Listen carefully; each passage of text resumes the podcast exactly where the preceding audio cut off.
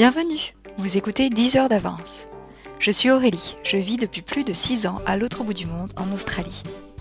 Dans chaque épisode de ce podcast, je rencontre des Français ou des francophones qui vivent ou voyagent à l'étranger. À travers nos discussions, ils partageront leurs anecdotes, leurs expériences, les hauts et les bas, sans filtre. J'espère que vous pourrez appliquer leurs conseils et que cela vous inspire à voyager plus, ou carrément vous installer dans un autre pays. Aujourd'hui, j'ai le plaisir de vous faire écouter ma discussion avec Agnès, qui vit depuis plusieurs années à Montréal. Vous découvrirez comment elle s'est installée, comment elle a vécu les débuts dans cette nouvelle ville, pourquoi elle aime tant, les différences entre la société française et québécoise, et pourquoi elle est contente d'avoir eu ses enfants au Québec. D'ailleurs, vous entendrez des petits gazouillis d'enfants, car l'aîné de la fratrie a décidé que lui aussi avait des choses à dire. Il n'y a pas de raison. Bonne écoute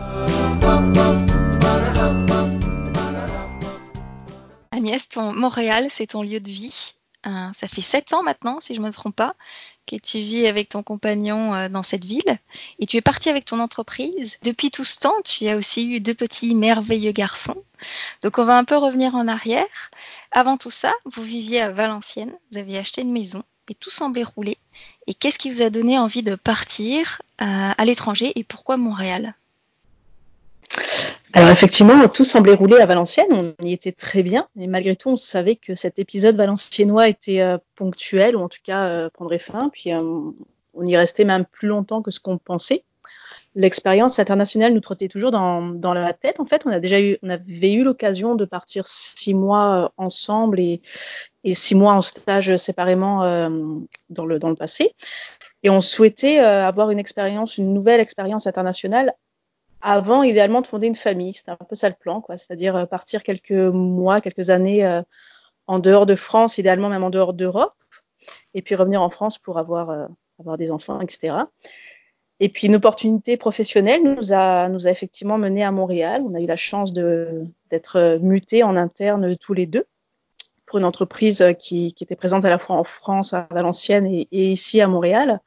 Donc tout s'est fait de manière très relativement facile. En fait, on a eu cette chance de pouvoir euh, déménager effectivement et être aidé par notre entreprise et avoir un travail tous les deux en arrivant ici. Et donc l'aventure a commencé euh, de cette manière-là, en fait. Euh, et au départ, on pensait partir pour un an, deux ans éventuellement. Et puis sept ans après, nous, nous voilà toujours ici. Est-ce que tu peux un peu nous parler du, du process de déménagement? Donc tu disais que l'entreprise vous a aidé, c'est génial, mais est-ce que comment ça a été pour trouver un endroit où habiter? Alors on a, on a vraiment beaucoup de chance puisqu'on est tombé effectivement dans une ville, euh, une, superbe ville où, euh, où, il fait très bon vivre. On a eu la chance également d'avoir des connaissances déjà avec des anciens collègues en fait qui avaient déjà fait le, ce, mouvement-là. Donc euh, ils nous avaient beaucoup orientés puis guidés, qui nous connaissaient aussi, donc qui pouvaient nous, orienter par rapport à, nos, nos, modes de vie ou nos, nos ce qu'on aime ou ce qu'on aime peut-être un peu moins. Donc ça nous a beaucoup orienté puis guidé sur, euh, sur les quartiers qu'on visait à Montréal.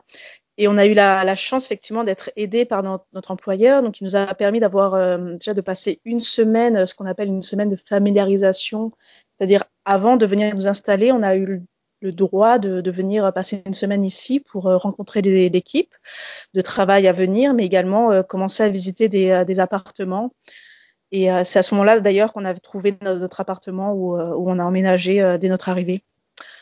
Donc ça, dès notre arrivée, effectivement, on est arrivé dès le premier jour, on a pu loger dans, dans notre appartement qu'on avait déjà loué avec avec notre chat. C'est la première chose qu'on a acheté d'ailleurs en arrivant à Montréal, on a acheté une litière pour Galopin.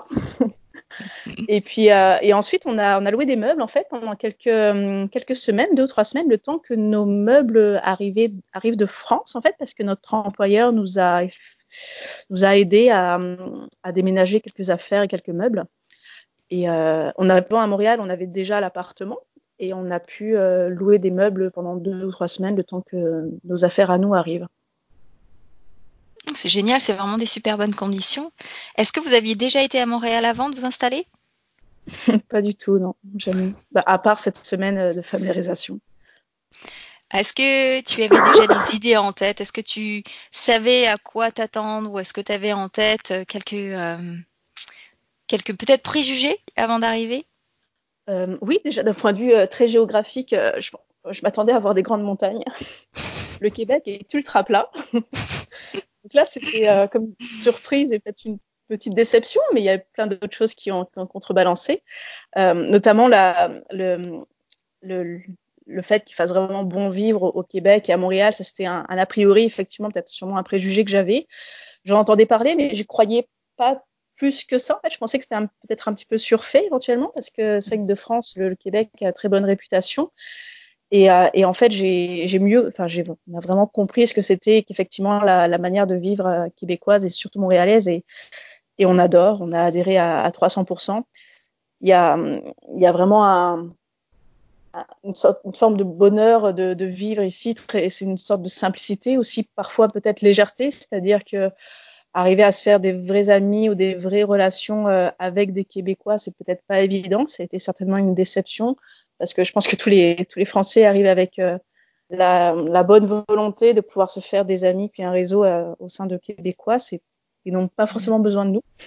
Mmh. ils ont déjà leur famille et leurs amis ici.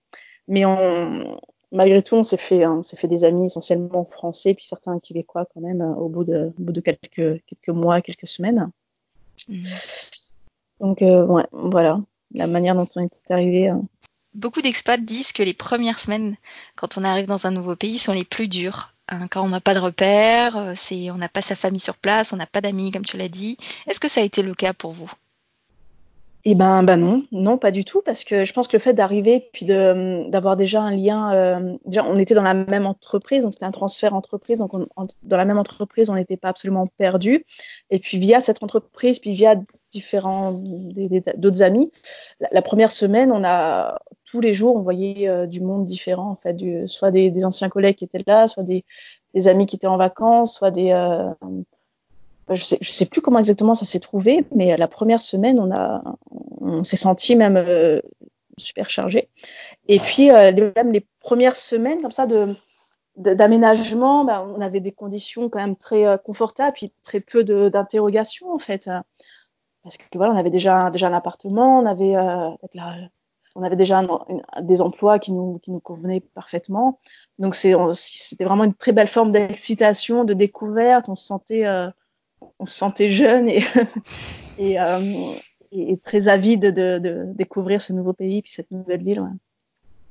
Est-ce que tu peux nous parler des différences culturelles? Donc tu, un peu, euh, tu nous as dit que effectivement à Montréal il y a un certain bon vivre, on dirait que les, gens, les gens sont agréables. Est-ce que tu peux, peu expliquer euh, pourquoi c'est le, le cas et quelles sont les différences avec la France? Un, gros point moi que je note et que ce qui, ce qui se confirme d'année en année, c'est clairement une forme d'absence de, de, jugement. Et ça se, ça se voit euh, partout, je dirais à peu près, que ce soit dans le niveau social, au niveau, au niveau vestimentaire, au niveau culturel également. Il y a beaucoup moins de, de ségrégation entre les différentes classes sociales, si on peut dire. Euh, ça, me, ça, me, fait toujours halluciner de voir euh, une personne qui ressemble éventuellement à une personne sans domicile fixe, avec un chien, puis une, qui se met à discuter avec une, une famille, avec des jeunes enfants, et puis euh, ça, ils discutent pendant 15-20 minutes comme ça, et puis après ils se séparent, ils se connaissaient pas, puis il y a, y a, beaucoup moins cette, euh, cette, cette, peur, cette crainte de l'autre, peut-être, euh, que je trouve malheureusement, en, qui me semble assez présente en France. Mm. Et, et clairement, ça, on apprécie énormément. Puis au niveau, niveau culturel, il y a des, on adore, on, on adore aller, aller au cirque, notamment du cirque moderne. Il y a toute, toute classe sociale qui s'y retrouve. On habite un quartier très hétéroclite où il y a encore une, belle mixité sociale, qui est une vraie mixité sociale qui, est vraiment présente et, euh, et c'est quelque chose qu'on apprécie énormément. Les gens sont différents et, dans, la rue, on voit, parfois des personnes habillées, on dit n'importe comment peut-être, mais euh, les, les gens s'en moquent. Il y a beaucoup moins de conformisme et c'est vraiment agréable. Est-ce que tu penses que c'est lié à la culture euh, anglo-saxonne?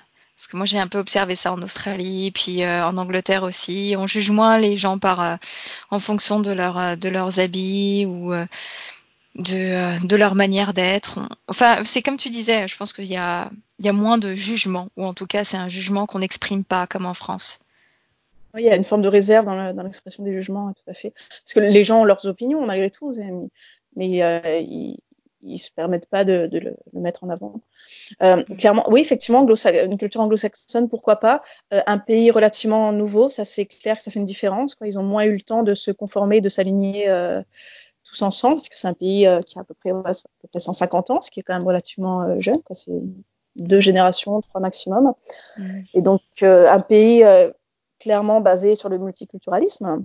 Et donc, euh, ça, se, ça se ressent, quoi. Il y a des gens qui viennent de partout et, euh, et c'est parfait comme ça. Mm. Qu'est-ce que tu donnerais comme conseil aux gens qui aimeraient s'installer à, à, Montréal ou travailler à Montréal? Est-ce qu'il y a des règles euh, à suivre pour éviter les faux de pas et pour que la collaboration entre les collègues se passe bien? Euh, moi, par exemple, j'ai remarqué qu'en Australie, euh, il faut à tout prix éviter de s'énerver en réunion. Ça met les, les Australiens euh, ou les gens qui vivent en Australie depuis très longtemps, très mal à l'aise, et elles se ferment complètement. Ils, sont sur la défensive. Euh, Est-ce que c'est le cas également à, Montréal et au Québec? Euh, Oui, tout à fait. C'est clairement une, population euh, basée vraiment sur tout ce qui est consensuel. Ils, n'ont pas l'habitude des débats ou pas l'habitude de se faire confronter. Donc ça peut, choquer clairement un Français, notamment un peu, grande gueule, qui, qui ose s'exprimer. ça va pas forcément très bien passer.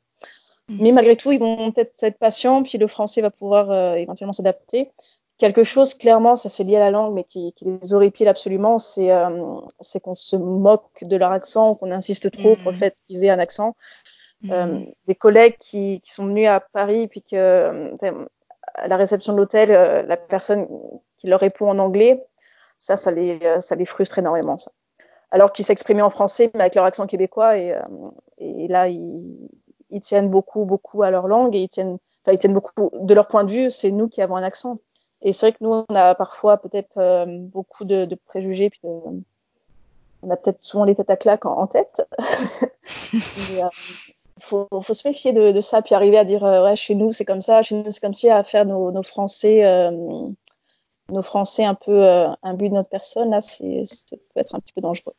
Est-ce qu'il y a d'autres choses? Est-ce qu'il y a d'autres conseils que tu, que tu donnerais aux, gens qui veulent s'installer à Montréal et travailler euh, avec des euh, Québécois?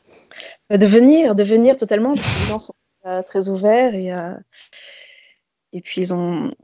Il y, a, besoin de, main-d'œuvre, c'est un pays hyper accueillant. Après, ce que j'entends de la part des personnes qu'on peut côtoyer qui n'ont pas forcément vécu ce transfert interne dans une même entreprise comme nous, c'est que ça peut être dur de s'intégrer au départ, notamment dans un milieu professionnel et ça, de, ça demande beaucoup d'efforts de, de, rentrer, de rentrer dans un, dans un réseau. Et parfois, ce que je comprends, c'est que ça demande un peu de résilience, c'est-à-dire, euh, ça demande parfois de prendre des mandats ou des, ou des jobs qui sont pas forcément alignés avec les prétentions ou les, euh, ou les envies, mais malgré tout, c'est une porte d'entrée. Donc, je, je, je, crois de l'écho que j'ai eu de la part de certaines personnes que c'est peut-être, euh, ça peut être un, un peu dur pour effectivement certaines personnes qui arrivent et qui, qui pensent qui a priori auraient tout pour trouver un emploi rapidement et puis, euh, malgré tout ça, prend cette première euh, cette, première démarche de pouvoir se rentrer dans des réseaux puis être connecté euh, pour pouvoir trouver l'emploi de rêve. Mmh. Quand on pense au Québec, en tout cas moi, quand je pense au, Québec, je pense, comme tu disais, à une culture assez agréable, des gens bienveillants, mais aussi à un, état social où on, on donne des, des, congés euh, aux deux parents, ce qui est quand même assez euh, incroyable quand on vient de la France. Donc moi j'ai entendu parler d'un congé parental de 12 mois qu'on peut séparer, qu'on peut partager. Donc 6 mois pour le papa, 6 mois pour la maman. Est-ce que ça a été le cas pour vous et comment vous avez vécu en fait ce congé parental? Oui, alors ça ça a absolument été le cas pour nous. Euh, d'ailleurs, il y a beaucoup de Français qui prennent, euh, qui profitent pas forcément de, de ces 12 mois de, de congé, ou, bien on a la possibilité de le réduire à, je crois, autour de 8 mois, mais on a la même somme d'argent, donc on a plus de, une, un peu plus euh, d'argent à la fin de chaque mois, mais que pendant 8 mois. Euh, globalement, Geoffroy et moi-même, on en a, on en a profité, donc à deux occasions, effectivement. Et je pense que ça, c'est peut-être un, je vais peut-être faire un, petit retour en arrière par rapport au fait qu'effectivement donc c'est l'État qui nous offre ce, ce, congé parental, mais globalement au Québec, euh, on va dire, je pense qu'il y a beaucoup moins d'aide de l'État. Globalement, il y a beaucoup plus de place à l'initiative personnelle et citoyenne. C'est-à-dire qu'il y a a priori beaucoup moins d'aide d'aide sociale par contre, il y a beaucoup, énormément, énormément d'organismes, de, l'équivalent des associations qui permettent justement de, de s'entraider ou de proposer des choses. Et, et c'est souvent euh, à l'initiative de, une, deux, trois personnes, ou c'est un groupe restreint de personnes et ça marche super bien. Donc c'est vraiment chouette. Et en parallèle, effectivement, donc pour euh, pour repeupler la population québécoise qui était en, manque d'enfants, il y a quelques années, le, gouvernement a, a, proposé ce congé parental. Et donc, il est effectivement aujourd'hui de 12 mois à peu près. Et puis, on peut très bien prendre 6 mois chaque parent. Et je vais insister aussi sur le fait que ce n'est pas forcément papa et maman. Ça peut être deux mmh. mamans, deux papas. Oui, c'est vrai. Exactement. et, euh, et, donc, nous, on a fait le choix de prendre un congé long pour nos deux enfants, c'est-à-dire long de 12 mois. Et on s'est répartis. Euh, Geoffroy a pris globalement deux mois et demi, trois mois. Et moi, j'ai pris neuf mois donc de congé euh, après, euh, après la naissance de nos petits. Et ça nous a permis de vivre des moments, des vrais moments de vie à, trois ou à quatre. On a fait le choix de, dans les deux cas, de, de prendre notamment deux mois ensemble pour, pour, pour faire des voyages. Alors, il y a toujours une, une, période assez longue en France, de un mois ou trois semaines, et puis euh, une période trois semaines ou un mois pour euh, faire un voyage en, en famille la première fois, nous sommes allés tous les trois dans les parcs de l'Ouest américain. Et pour là, avec, avec notre deuxième enfant, nous sommes allés en Nouvelle-Zélande pendant un mois. Mm -hmm. C'est vrai que ça fait des moments, euh, c'est des souvenirs géniaux, c'est des moments mm -hmm. de vie à part. Oui. On a aussi réalisé que c'était, enfin, ce que c'est, ce que c'est vraiment de vivre tous ensemble 24 heures sur 24, notamment avec euh, on était quatre en Nouvelle-Zélande, mais on a beaucoup appris sur nous-mêmes et sur notre vie familiale et comment est-ce qu'on peut interagir les uns avec les autres. Mmh. Euh, si je reviens, euh, j'aimerais bien revenir en arrière sur ce que tu disais par rapport à, au fait qu'il y a beaucoup d'associations en fait qui permet, euh, qui font à peu près, euh, si je comprends bien, le, le même boulot que, que fait peut-être le gouvernement français en France. Euh, est-ce que tu peux donner une, un exemple d'association sur lequel tu, euh, sur laquelle tu t'es appuyé peut-être pendant ton congé parental ou peut-être en dehors de ce congé-là? Oui, par exemple, il y, a, un nouveau café familial qui vient d'ouvrir. C'est vraiment l'équivalent d'une association de loi 1901 euh, française. Donc, ça s'appelle ici une OBNL, organisme à but non, non lucratif. Donc, c'est un café euh, qui, a, qui, a, été ouvert par deux anciennes euh, animatrices, euh, je sais plus les termes, de, animatrices de crèche. Et, euh, et jeux de maman également. Et puis, elles ont ouvert cet espace-là, qui est un espace à la fois de jeu, de de garderie ponctuelle, de, massothérapie également. Ils offrent euh, des petits repas. Il y a une, une friperie maintenant qui est intégrée et il y a des ateliers qui s'organisent là-bas pour, pour les familles.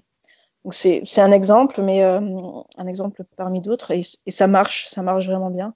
C'est vraiment chouette.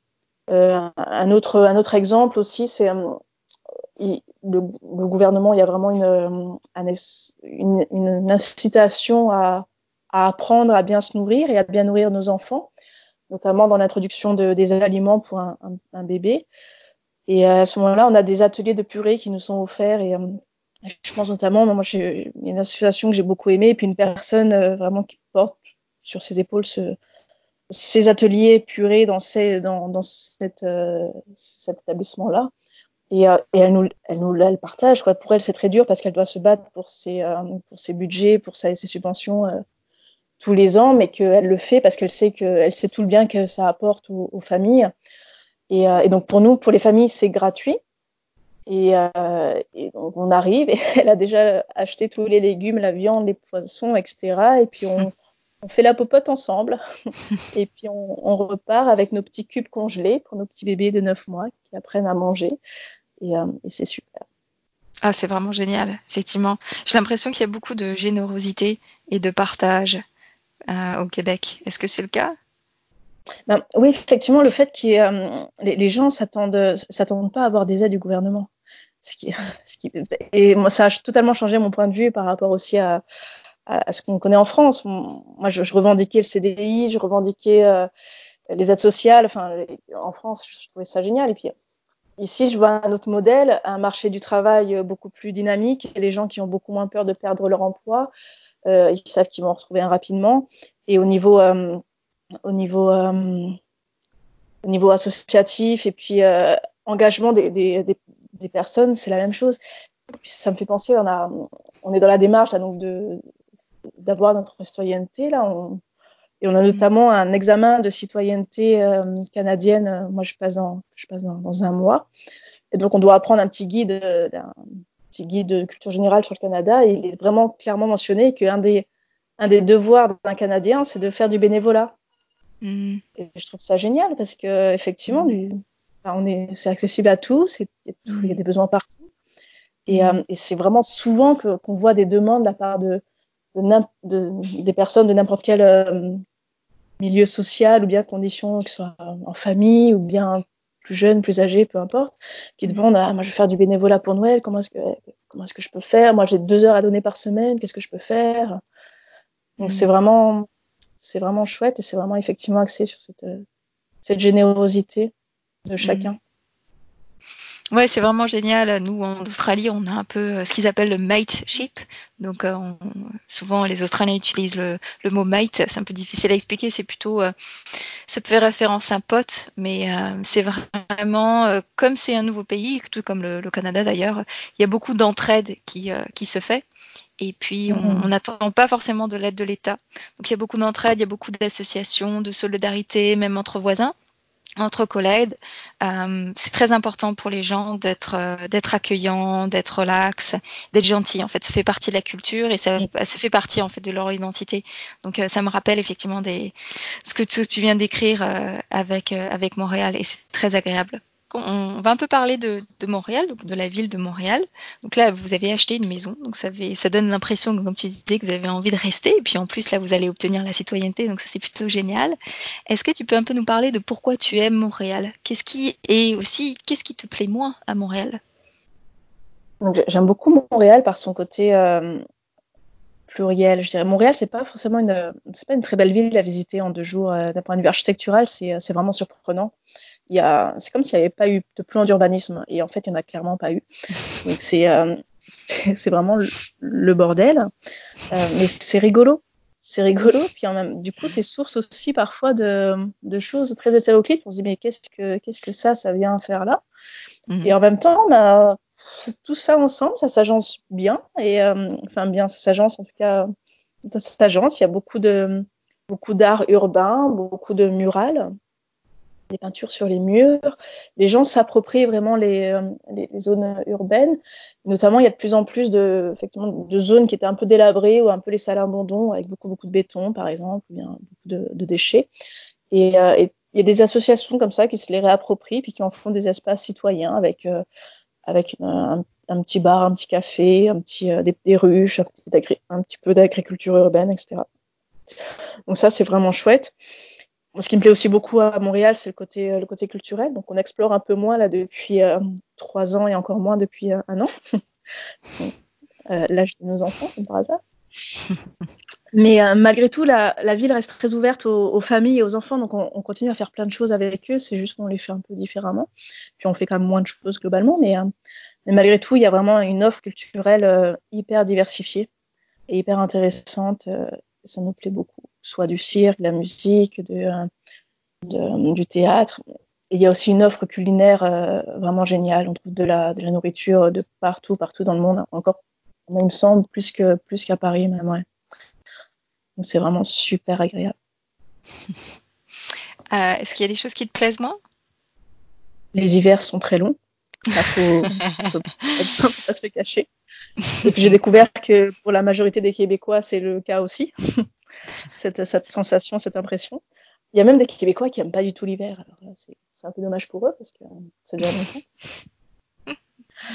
L'hiver commence à peu près fin, fin, fin octobre. Et puis quand au mois d'avril, là, on voit nos. Au mois d'avril, bon, maintenant c'est même presque au mois de février, là, quand on voit nos, nos amis ou nos familles en, en, France qui commencent à sortir des t-shirts.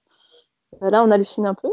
Nous, ce sera au mois de, mois de mai. Le 1er mai, ici, il n'y a pas de muguet, hein, ce serait plutôt le 1er juin c'est tout. un petit peu drôle de les voir sortir début juin. Donc, euh, ça, que l'hiver, c'est toujours un petit peu long. clairement, le Mont-Royal, il est vraiment, il est vraiment super chouette. Il se promenait dans, dans la ville, évidemment, pour sentir, euh, sentir le pouls et puis, euh, et manger, manger, manger tout ce que il y a, il y a vraiment une offre, une offre culinaire vraiment intéressante, donc c'est, c'est chouette. Et, et, la troisième chose, je dirais, euh, Moi, j'aime beaucoup. Il y, a, il y, a, un lieu que j'aime particulièrement, parce qu'il est vraiment fort dans l'histoire de Montréal, c'est le vieux port, mais ensuite partir sur le long du canal de la Chine, en fait, qui, euh, qui est vraiment. il, s'appelle la Chine parce que les, les gens pensaient vraiment qu'ils allaient atteindre la Chine en, en, en passant par là. C'est pas forcément le cas. Ça mène à, à Toronto au final. Mais euh, c'est un coin, euh, c'est un coin qu'on apprécie particulièrement, qui a été pas mal réhabilité ces derniers temps et puis qui est très fort pour l'histoire de Montréal. Maman. Voilà. Les enfants, c'est des vrais, c'est des vraies éponges et ils apprennent plein de nouvelles choses très vite. Euh, cela inclut les nouvelles langues. Est-ce que tes, tes, garçons font la différence? Et, euh, et là, c'est une question très naïve entre le français et le québécois. Et est-ce qu'on peut dire qu'il y a une langue qui s'appelle le québécois? Ou est-ce que les Québécois disent qu'ils parlent le français? Comment ça se passe? Mais la question est vraiment intéressante, puis elle, est, euh, elle vaut vraiment le coup d'être posée. Alors clairement, pour les Québécois, ils parlent français, mais il y a des mm. particularités. Hein. C'est, c'est-à-dire moi, les premières semaines, j'ai eu beaucoup de mal à, à comprendre, euh, à comprendre mes collègues. Euh, il y, a, y a des anglicismes, comme nous on peut en avoir en France, on a beaucoup d'anglicismes. Ici, ils en ont, mais d'autres. Donc c'est mm-hmm. pas les mêmes. Ils sont convaincus que, ils n'ont, enfin certains sont, certains Québécois sont convaincus qu'ils n'ont pas d'anglicisme. Donc c'est assez drôle. Et euh, et oui, donc je, je, notre plus grand, notamment qui a trois ans, comme, commence à nous dire pas mal de termes québécois et ça nous fait, euh, on se regarde, on se dit mais il a vraiment dit ça, puis euh, nous ça nous fait bizarre. Donc il y a, y a comme un, un, un, parler québécois effectivement mmh. et euh, il l'intègre tranquillement, tranquillement mmh. pas vite. Est-ce qu'il a l'accent aussi québécois? Je ne pense pas. Je ne pense pas, mais on n'est pas super bon pour juger. Enfin, mais je crois pas encore. Quels sont les moments hauts en couleur et les pires moments de tes années à Montréal? Haut en couleur, mais je dirais qu'il y en a. Ouais, il y a vraiment le, le début, c'était super excitant, super euh, super dynamisant avec, euh, avec, Geoffroy. On a beaucoup beaucoup adoré, puis on découvrait euh, on découvrait tout. Puis on, on, a, on, on était vraiment convaincus qu'on allait rester là un an, deux ans, trois maximum. Donc on, on était vraiment en mode euh, exploration, découverte à fond, que ce soit à Montréal ou aux alentours c'était vraiment chouette. Après, clairement, la, le fait de devenir famille, ça, ça a été euh, à la fois un, choc et un, grand épanouissement. Puis on continue euh, sur la route de cet épanouissement-là. On est vraiment très très content d'avoir été à Montréal en fait pour, euh, avoir nos enfants, ce qui a une, un, regard et une, une, ouverture euh, qui est quand même différente de ce qu'on peut avoir éventuellement en France par rapport à la, à la famille, aux enfants, etc. -hmm. Donc ça c'est chouette. Et tu, tu m'as demandé le côté le plus, plus dur le. Ouais, les moments les plus difficiles pour toi. Ouais, de tes années à, euh, à Montréal. Peut-être que les, les, gens pourraient penser la, la, distance par rapport aux familles puis à la, aux familles, mais euh, c'est clair ça nous pèse, mais malgré tout beaucoup moins que ce que j'aurais pu croire. Euh, D'un parce qu'on n'est pas si loin que ça de la France, c'est-à-dire on, y rentre, on rentre en France tous les ans, et puis on a beaucoup de visites aussi, que ce soit de la famille ou des amis, donc on se sent vraiment chanceux. Et puis maintenant avec les technologie actuelle, euh, c'est vraiment facile de quand même d'échanger, de communiquer. Donc euh, ce point-là, c'est pas non, c'est pas forcément le, plus euh, le plus dur. Ce qui est, je pense que là, il y a, sûrement un, épisode qui sont qui, qui s'annonce, qui est un épisode relativement normal et c'est partie de la vie, mais il y a j'ai une grand-mère là qui, qui est relativement âgée, puis on commence à, à la suite et, et clairement là, je ressens je ressens le le manque de pas être plus proche et de pouvoir mmh. pas être plus difficile pour, euh, pour l'accompagner, nous, enfin, mmh. puis, euh, accompagner cette phase-là, vivre cette phase-là avec toute, euh, toute la famille. Mmh. Ouais, je comprends. Ça, c'est vraiment difficile. Qu'est-ce que tu dirais, euh, de, qu'est-ce que tu as appris en fait à l'étranger? Sur toi peut-être?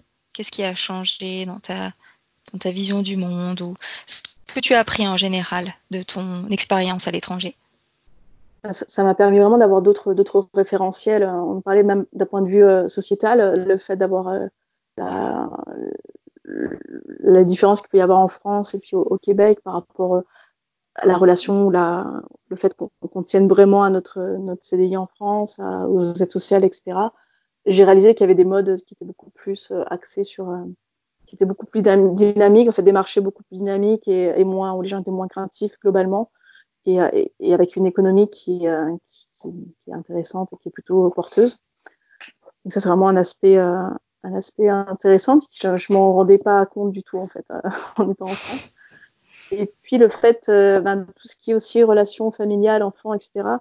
je pense que clairement, j'aurais pas eu la même, même ouverture d'esprit, j'aurais pas eu accès aux mêmes, mêmes outils, même, aux mêmes aux mêmes méthodes si, si on avait eu nos enfants en France et, et on, on est on a beaucoup à apprendre mais on s'épanouit vraiment beaucoup dans, dans cette relation euh, familiale et euh, en tant que parent. Et on a vraiment, bah, je me sens vraiment chanceux d'avoir eu les enfants euh, ici, avec tout cet mmh. environnement-là.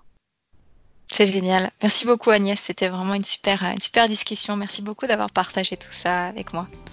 C'est très, Merci super. à toi de m'avoir donné cette opportunité.